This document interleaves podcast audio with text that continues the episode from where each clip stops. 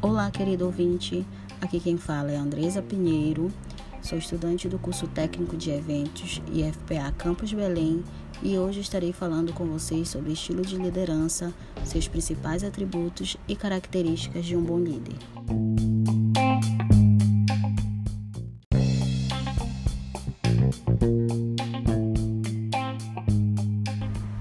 Existem alguns estilos de liderança e hoje eu estarei falando com vocês sobre três estilos de liderança, que são o comandante, o manipulador e o pastor.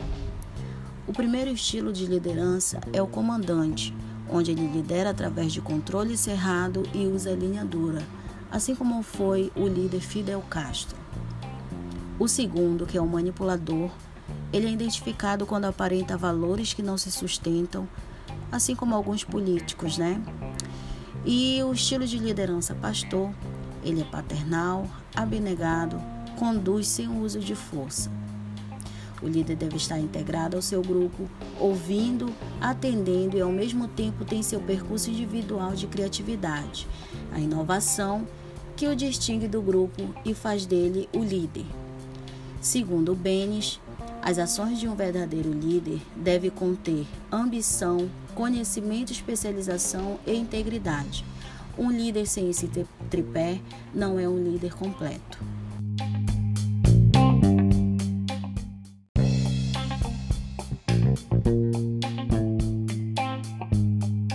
Citarei alguns principais atributos para uma boa liderança.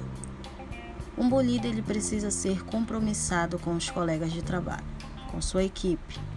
Deve ser comunicador, ter empatia, ser honesto, saber delegar tarefas, ser inspirador para a equipe, ter criatividade, intuição, ter senso de humor, principalmente porque o dia a dia já é muito é, sobrecarregado e tenso.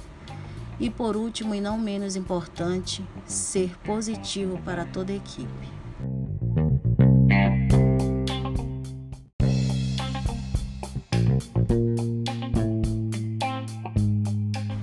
Falando agora sobre as características que um bom líder deve ter, todo bom líder deve saber o que fazer sem perder a tranquilidade e todos podem confiar nele em qualquer emergência.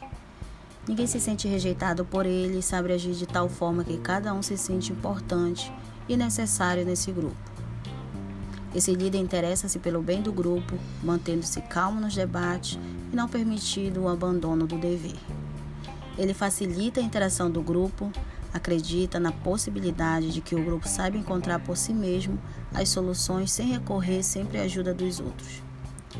Ele dá a oportunidade para que os outros se promovam e se realizem.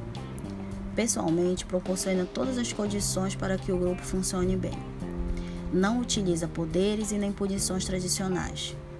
Ele encoraja opiniões divergentes, delega autoridade e dá exemplo pessoal, sendo ainda um educador. E essas são as características que um bom líder deve ter. E aqui eu me despeço. Um beijo e até o próximo podcast. Tchau!